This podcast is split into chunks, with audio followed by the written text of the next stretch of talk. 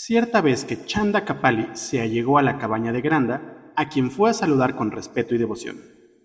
Oh Yogacharya, maestro de yoga, tú que eres el mejor de todos los yogis. Señor, quiero aprender el arte física del yoga, que es el camino al encuentro de la verdad. Granda le respondió, Has solicitado lo justo. Escucha tú, el de fuertes brazos.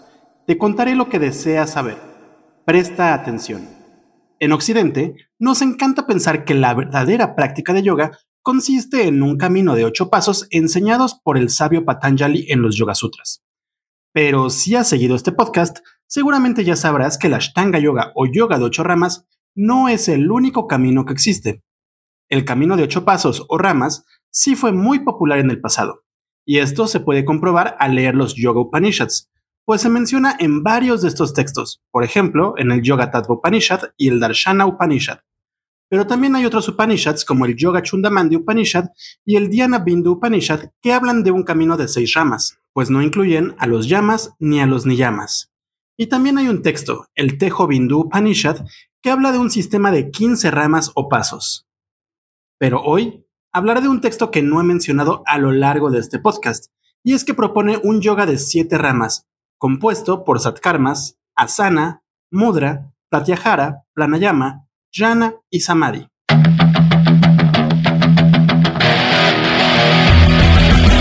Yoga, una disciplina ancestral que se convirtió en uno de los negocios más lucrativos de la industria del fitness. ¿Cómo es que esta técnica antigua se convirtió en un negocio espiritual? ¿Realmente es yoga lo que practicamos hoy en día? ¿Qué chingados es el yoga? Yoga y más allá, un podcast en el que buscamos entender la evolución de la práctica de yoga desde su filosofía ancestral hasta la práctica postural contemporánea. Acompáñanos a profundizar en esta práctica, entender sus conceptos y desmenuzar su historia.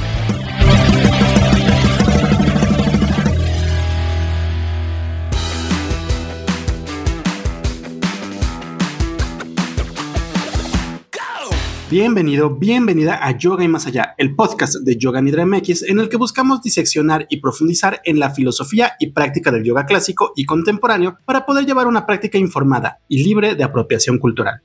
Yo soy Rodrigo Delgado y hoy te hablaré sobre el Geranda Samhita, el manual medieval o renacentista de Hatha Yoga más completo que se conoce hasta el momento, y el primer texto que describe 32 posturas de yoga. No, ni el Hatha Yoga Pradipika ni los Yoga Sutras describen tantas posturas de yoga. Es más, los sutras ni siquiera describen una sola postura.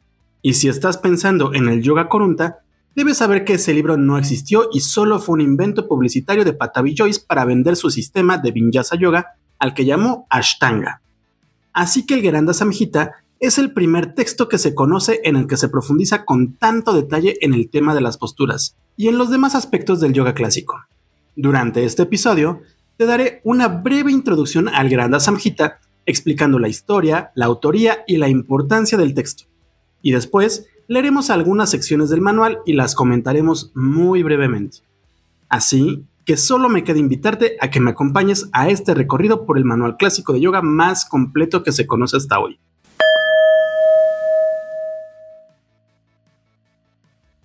El contexto del Geranda Samhita.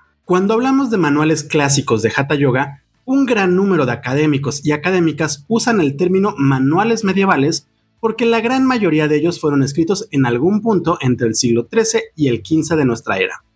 Y aunque se suele incluir al Granda Samhita dentro de esta lista, la realidad es que este texto sería más bien un texto renacentista, pues fue escrito probablemente en algún punto del siglo XVII, cuando el medioevo había quedado atrás para dar paso al humanismo del renacentismo. Hoy en día, se conocen 14 manuscritos sánscritos que fueron encontrados a lo largo y ancho de todo el subcontinente, lo que ha hecho que sea prácticamente imposible definir al autor del texto, así como la verdadera fecha o el lugar en el que éste fue compuesto.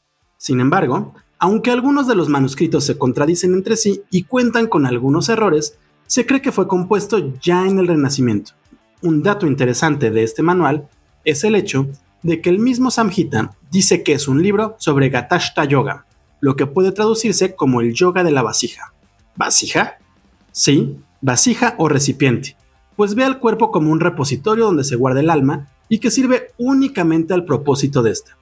A fin de cuentas, el cuerpo físico es únicamente un contenedor del alma, y aunque se hace llamar yoga de la vasija, la realidad es que la práctica que describe en sus páginas es la del Hatha Yoga, por lo que solemos decir que es uno de los textos clásicos de esta disciplina. El texto es presentado como una conversación entre el sabio Granda y su discípulo Chanda Kapali, dos personajes de los que se tiene muy poca información en la actualidad, y en él el gurú explica un sistema de yoga de siete ramas o pasos. Este detalle es muy interesante y llama mucho la atención porque rompe con los sistemas de ocho ramas más tradicionales que se describen en textos como los Yoga Sutras de Patanjali y varios Upanishads, y también rompe con la idea de un sistema de cuatro o seis pasos como el del Hatha Yoga Pradipika. Sobre este punto, me gustaría aclarar que existen opiniones encontradas en las que se aseguran que el yoga del Pradipika es de seis pasos y otras, entre las que se encuentran la de James Mallison, indica que es de cuatro, pues cada uno de los pasos del yoga del Pradipika corresponde a cada capítulo del mismo. Regresando al sistema de yoga del Samhita, este es un sistema muy parecido al patanjálico, pero reduce los llamas y niyamas a las limpiezas corporales, y sustituye dharana o concentración por las prácticas de mudras para estabilizar el cuerpo. Además de esto, este manual ha adquirido tanta relevancia en nuestros días porque es un compendio muy completo sobre la práctica del yoga, explicando con cierto detalle las seis satkarmas o técnicas de limpieza, las 32 asanas o posturas, los 25 mudras, las 5 técnicas de pratyahara o retiro de los sentidos, varios pranayamas, tres tipos de jhana o meditación aunque quizás sería mejor llamarla contemplación, y seis tipos de samadhi. Por si fuera poco, al igual que otros textos medievales, habla sobre el lugar y momento de la práctica, así como del momento de la misma, explicando las seis estaciones. Lo interesante es que esto lo hace al hablar de pranayama y no de yoga en general, lo que rompe con la narrativa de los demás manuales. Otro dato importante a mencionar es que en el primer capítulo del Granda Samhita se nos dice que las asanas o posturas conducen a la fuerza, mientras que los mudras llevan a la estabilidad. Sin embargo, la manera en la que describe varios mudras hacen que parezcan más bien posturas. En este punto, es importante mencionar que para el yoga medieval y en este caso renacentista, los mudras no son gestos que hacemos con las manos, sino más bien son técnicas que pueden ser físicas, mentales o ritualistas y que están pensadas para despertar a Kundalini. Pero en este manual, como ya lo mencioné antes, la finalidad de los mudras más bien es la de alcanzar la estabilidad corporal y de hecho el despertar de kundalini se da con los pranayamas. Otro detalle interesante de este texto es el hecho de que es el primer sistema de yoga en el que se pone pratyahara antes que pranayama. Esto tiene cierta lógica, pues algunos pranayamas llevan al raja yoga o samadhi. Por último, Solo me gustaría dejar el dato curioso de que en el texto el autor atribuye las enseñanzas del Hatha Yoga al dios Shiva. Sin embargo, en los versos 5.77 y 7.18 sugiere que era devoto a Vishnu. Y por si fuera poco, varios versos indican que el texto fue compuesto por alguien que seguía el Vedanta. Por ejemplo, está el verso 7.4 que dice, Yo soy Brahman y nada más. Yo soy solo Brahman y no sufro. Mi forma es verdad, conciencia y dicha. Soy eternamente libre. Habito en mi propia naturaleza.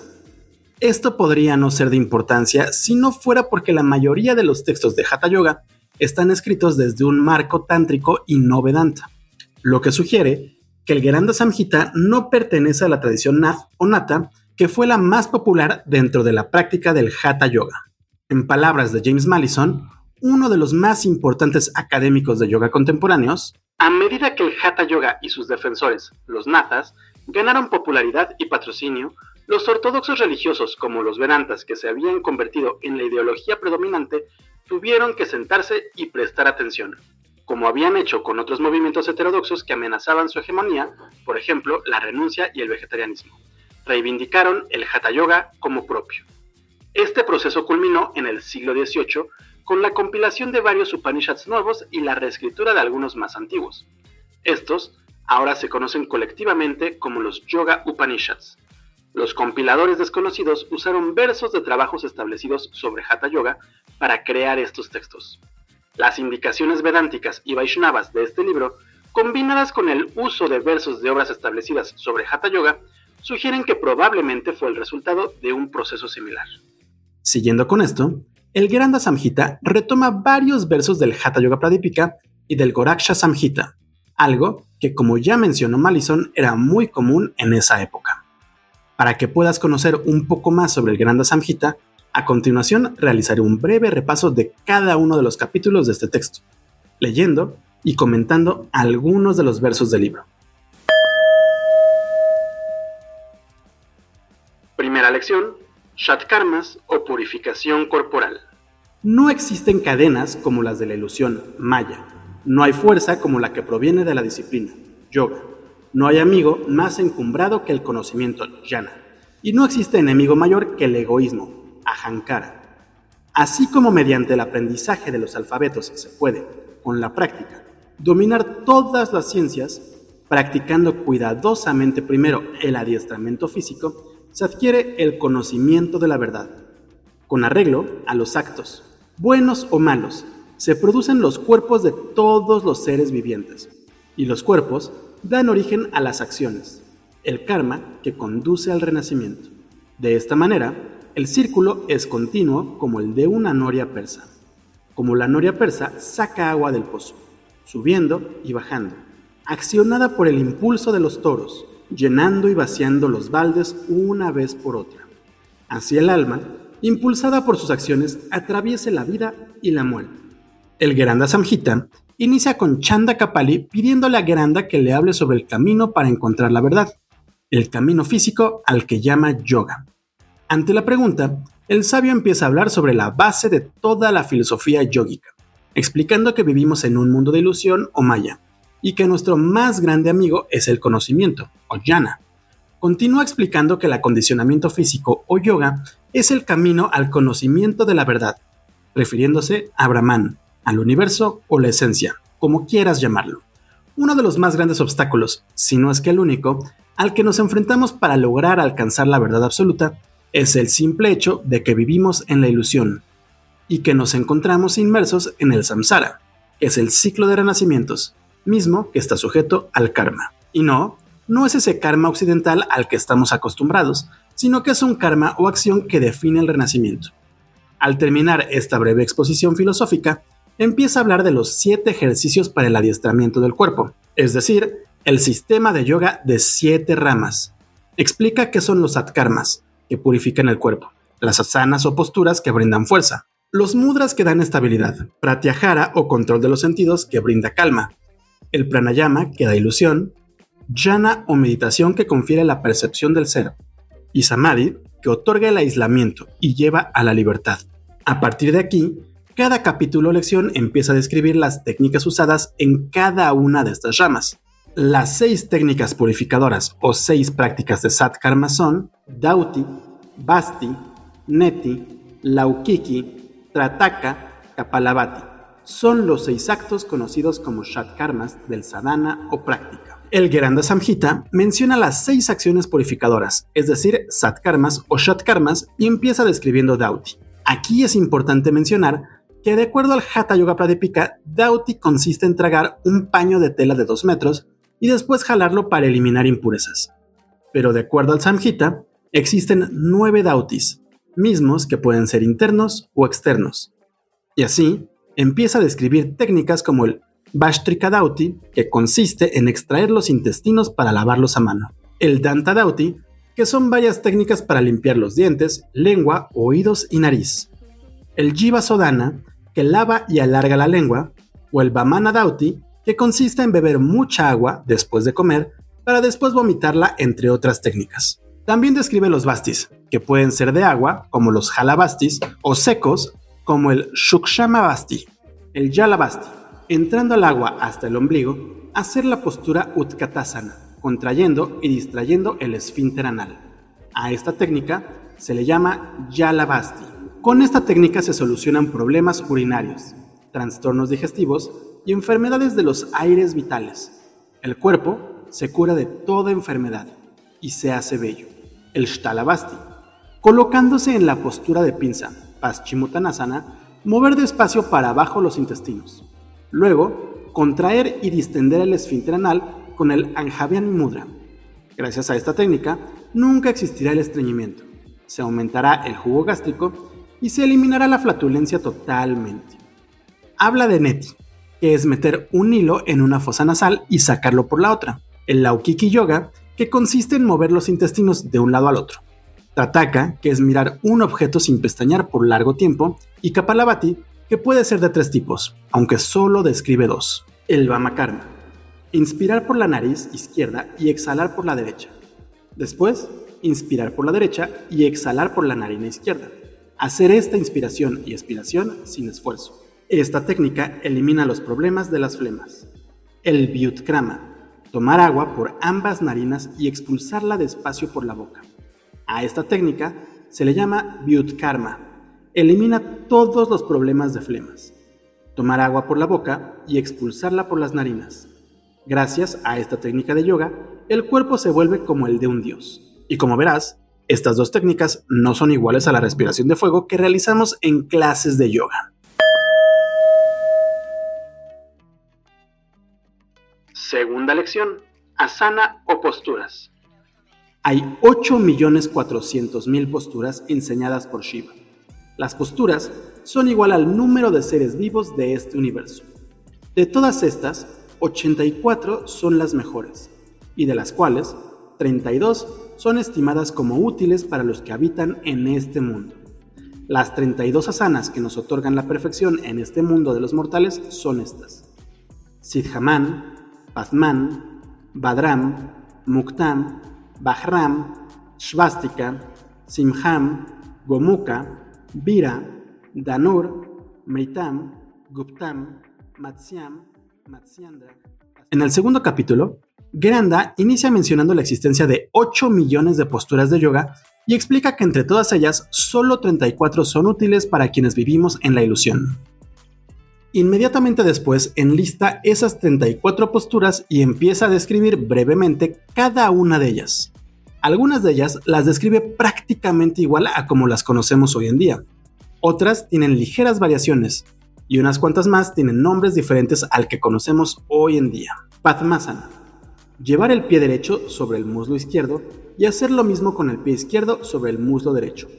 Cruzar los brazos por detrás de la espalda y tomar fuertemente con las manos los dedos gordos de los pies entrelazados.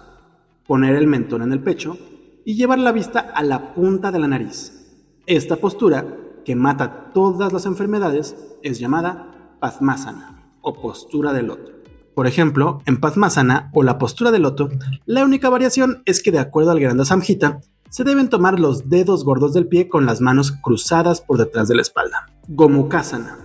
Colocar los pies en el piso cruzar los talones debajo de los glúteos, mantener el cuerpo recto y la cara hacia arriba. La boca debe sobresalir, estar sentado tranquilo. Esta postura es Gomukasana, que se asemeja a la boca de una vaca. En el caso de Gomukasana, también se ve una ligera variación, pero no es necesario tomarse las manos detrás de la espalda. Meritasana, acostarse totalmente extendido sobre el piso. Se llama a esta postura Mritasana. Esta postura termina la fatiga y calma los desórdenes de la mente. ¿Te sonó conocida esta postura? Sí, si asentiste con la cabeza es porque Mritasana hoy en día es conocida como Shavasana o postura del cadáver. Paschimottanasana. Estirar las piernas sobre el piso, firmes como si fueran un palo. Los talones no deben tocarse. Llevar la frente sobre las rodillas y tomar con las manos los dedos de los pies. Esta postura se llama Paschimottanasana. Utkatasana. Poner los dedos de los pies en el piso y luego subir los talones. Poner el ano sobre los dos talones. Esta postura se llama Utkatasana, postura arriesgada. Sankatasana. Poner el pie y la pierna izquierda en el piso, enroscando el pie izquierdo con la derecha. Colocar las manos sobre las rodillas. Esta postura se llama Sankatasana. Kukutasana. Sentarse en el piso, cruzando las piernas en la postura de loto, Padmasana. Llevar las manos al piso, colocando los brazos en medio de los muslos y las rodillas. Estirar el tronco sobre las manos, llevando el cuerpo sobre los codos. Esta postura es llamada postura del gallo. Ushtrasana. Colocarse boca abajo sobre el piso, doblar las piernas y colocarlas en la espalda, haciendo esto con las manos, contraer boca y el abdomen. Esta se llama postura del camello. Creo que este capítulo sería el más interesante para los y las practicantes contemporáneas de yoga postural. Sin embargo, la realidad es que esta es una sección bastante sencilla en la que únicamente se describen posturas de manera muy breve. Y en prácticamente ninguna de las descripciones se habla sobre los beneficios o efectos de la postura. Así que si quieres profundizar en este tema, te invito a buscar diferentes versiones de este manual. Tercera sección los mudras. Maheshvara habló a su esposa y le otorgó el secreto de los mudras diciéndole, Te he enseñado, Devi, todos los mudras existentes. El que los conoce y los practica es considerado un iniciado y se lo considera como tal. Por esta razón, debe guardarse el secreto con gran celo. A nadie se le debe de enseñar esta práctica. Esta enseñanza y su conocimiento no es fácil de ejecutar, ni siquiera para los dioses del aire y ella otorga la felicidad a los iniciados. En el tercer capítulo, Geranda empieza mencionando los 25 mudras que ayudan a alcanzar la gloria a los yogis, e inmediatamente después explica que estos fueron enseñados por Maheshvara a su esposa, es decir, Shiva, de acuerdo a la tradición Natha. Al igual que con el capítulo anterior, el texto no ahonda nada en la definición de mudra, y entra de lleno en la descripción de los mismos. Además, al leer las descripciones de los mudras, al igual que cuando lees algún otro manual clásico de Hatha Yoga, podrás ver que los mudras no son gestos que se realizan con las manos, sino que son técnicas que se realizan con todo el cuerpo y muchas veces de manera ritualista, como es el caso del Kekari Mudra, del que hablamos unos episodios atrás. Y a diferencia del yoga contemporáneo, afirma que las técnicas a las que hoy llamamos bandas no son más que mudras. Me refiero a Mula Banda, Yalandhara Banda y Udiyana Banda.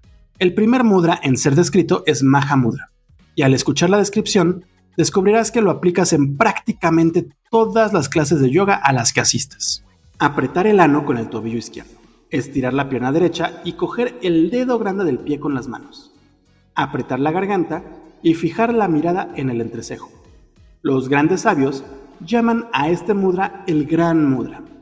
Quienes practican el gran mudra alivian las enfermedades, se mejoran los intestinos, el vaso, los problemas digestivos y se baja la fiebre. ¿Te sonó conocido este mudra? Esto es porque realmente estás describiendo la postura a la que hoy llamamos Janu Sirsasana, en la que llevamos la cabeza hacia un pie estirado mientras tenemos el otro doblado y pegado al muslo. Nabho Mudra. Haga lo que haga el yogi, debe ser siempre colocar su lengua boca arriba y tratar de contener la respiración. Este mudra se llama Nabo Mudra. Gracias a él se terminan todas las enfermedades que padece el yogi. Udiyana Bandha.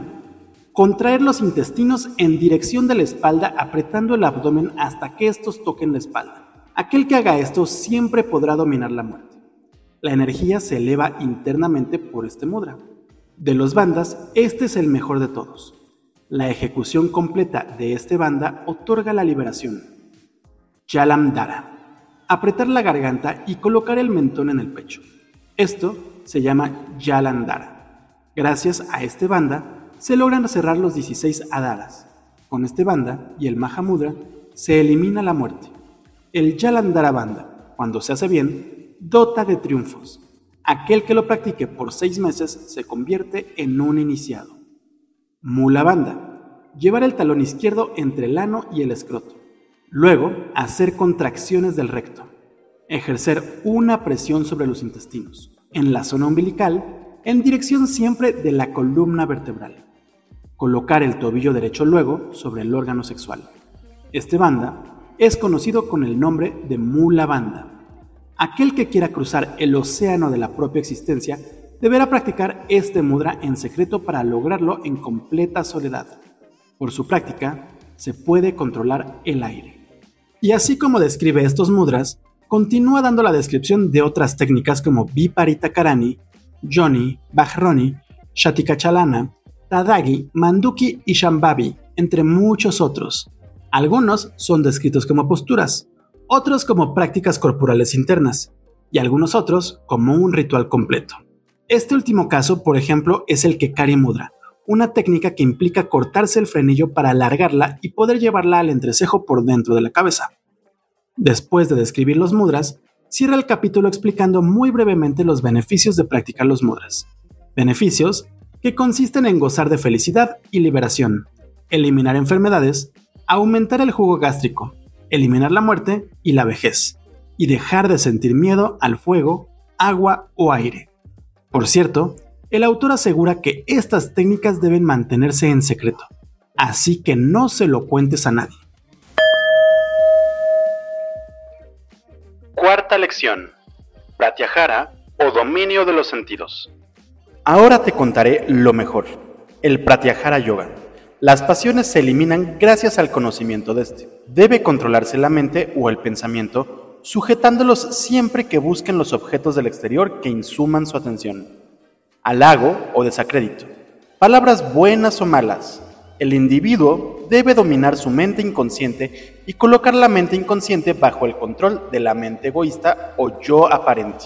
Diferentes sabores que vengan a la mente retirarla a esta y colocarla bajo el control del yo. Hoy en día existen un sinfín de explicaciones sobre lo que significa Pratyahara.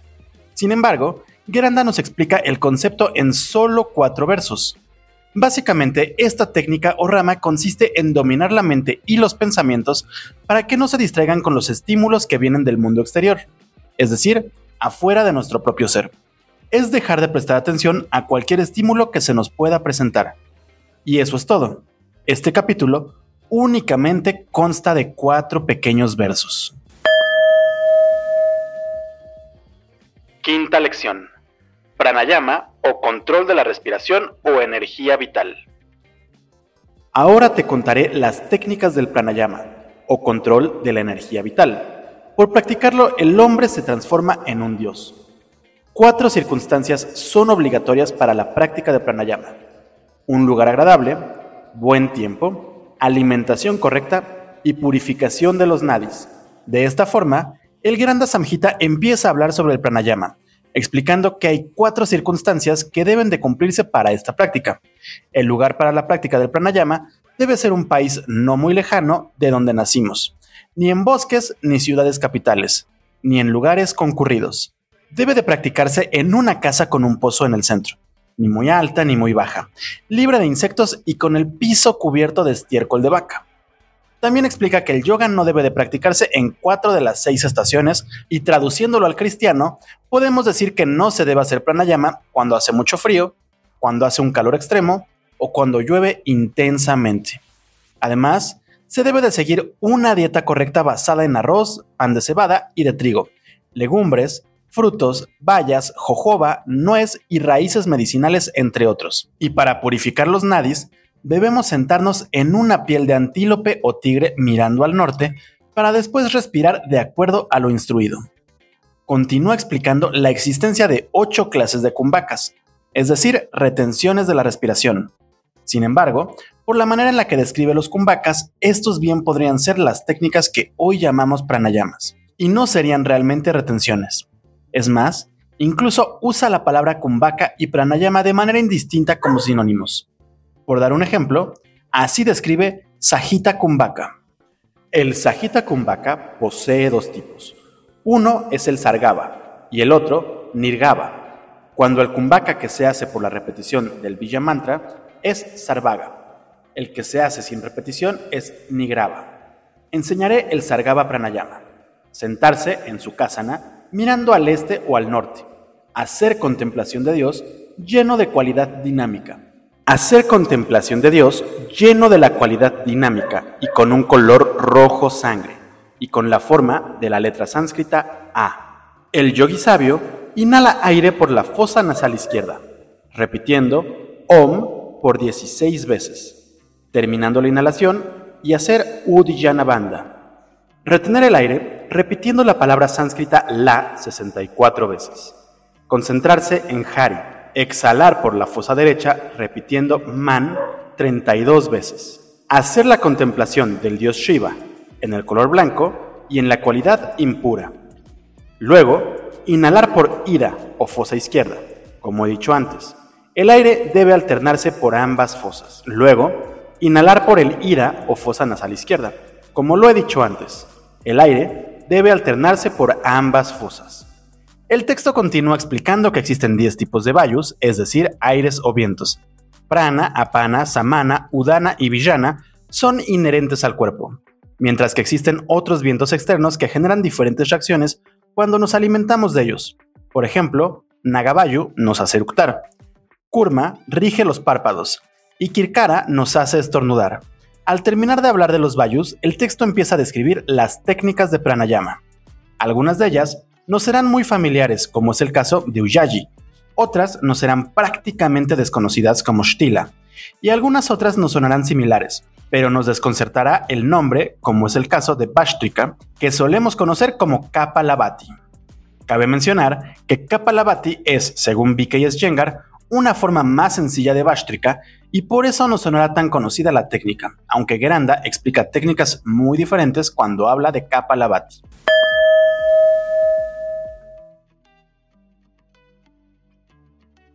Sexta lección. Jnana Yoga o meditación. La jnana o meditación es de tres tipos, la vulgar, la sutil y la brillante. Cuando se visualiza algo en especial como el gurú o el dios del practicante, se llama a esa meditación shtula o meditación vulgar. Cuando ve a Dios o una luz, se llama meditación jitoir. Cuando visualiza a Dios como punto y la kundalini, se llama shukshuma o meditación sutil. La sexta lección es bastante pequeña, pues en ella únicamente describe los tres tipos de meditación o contemplación. Séptima lección. Samadhi Yoga. El samadhi es un yoga sublime. Se hace por ventura. Se logra por la bondad del gurú y por la fe que se observe. Rápido se llega al samadhi cuando el yogi tiene confianza en el conocimiento y en su gurú, así como en sí mismo la mente consciente despierta la inteligencia cada día. Separar la mente del cuerpo e integrarla con la gran alma. Esto es Samadhi o liberación mukti de todos los estadios de la mente consciente. Yo soy Dios, no soy ninguna otra cosa. Dios en realidad yo soy. No puedo sufrir, soy la existencia, la inteligencia y la felicidad. Soy libre y tengo una esencia. El samadhi puede ser de cuatro clases, Jana Samadhi, Nada Samadhi, Rosananda Samadhi y Laya Samadhi, que se logran por el Sambhavivedra, Kekari Mudra, Brahmari Mudra y Yoni Mudra. Hay dos tipos más de Samadhi, el Bhakti Yoga Samadhi, que es la quinta forma, y el Raja Yoga Samadhi, que se logra por el Manomurcha Kumbhaka. El último capítulo del Granda Samhita habla de la existencia de seis tipos de Samadhi, mientras que Patanjali habla solo de dos tipos de samadhi en los Yoga Sutras, el Nirvija Samadhi y el Samadhi. Al terminar los seis versos que acabo de leer, empieza a describir brevemente las técnicas que se deben de realizar para alcanzar cada uno de los estados de iluminación. Jnana Yoga Samadhi se alcanza al realizar el Sambhavi Mudra para sentir el alma. El Nada Yoga Samadhi se alcanza con el Kekari Mudra. El Rasana Yoga Samadhi con el Brahmari Kumbhaka y el Haya Sidhu Yoga Samadhi con el Johnny Mudra. Y no creas que da muchas explicaciones de cada técnica. De hecho, solo dedica unas cuantas palabras a cada uno de los estados de iluminación. Una vez que termina con estas descripciones, cierra el texto retomando brevemente las ideas de la filosofía no dualista del yoga, enfatizando el hecho de que Vishnu es el dios principal. Esto último rompe con la visión yógica que había tenido el Hatha Yoga de los Nath, pues ellos eran shivaístas tántricos, y termina recordando que Shiva es quien enseñó los tattvas o realidades, y que de todos ellos uno, el yoga, lleva a la liberación. Con esto, concluye asegurando que la finalidad del yoga no es la de la unión, sino que es la de la liberación, y la unión es solo parte del proceso. La historia del yoga y de la práctica del mismo va mucho más allá de los Yoga Sutras y de la manera en la que nos hemos apropiado del mítico texto de Patanjali. A lo largo de los siglos, se han desarrollado un sinfín de textos en los que se documentan y describen la auténtica práctica del yoga físico, como es el caso del Geranda Samhita, el Datareya Yoga Shastra y el Shiva Samhita o varios de los Yoga Upanishads. Curiosamente, aunque nos gusta decir que el yoga que practicamos desciende directamente de Patanjali, los sistemas de yoga que describen todos los textos se asemejan mucho más al supuesto Hatha Yoga que practicamos hoy en día. Por todo esto, creo que vale mucho la pena empezar a adentrarse en esos manuales y compendios filosóficos de yoga tántricos. A fin de cuentas, el conocimiento de los mismos nos permitirá entender mejor la historia y la práctica contemporánea. Así que te invito a entrar a www.yoganidra.com.mx para que puedas dar un primer acercamiento al Geranda Samhita en español y también a buscar la edición crítica realizada por James Mallison y que puedes conseguir en Amazon. En nuestro portal también encontrarás otros manuales medievales, Upanishads y textos clásicos del yoga en español, así como entradas con información sobre el yoga y filosofía del yoga ancestral y contemporáneo. También recuerda que puedes seguirnos en nuestras redes sociales. Nos encuentras en Twitter, Facebook, Instagram, YouTube y Pinterest como Yoga Nidra MX. Yo soy Rodrigo Delgado y te espero en el próximo episodio de Yoga y Más Allá. Hasta pronto.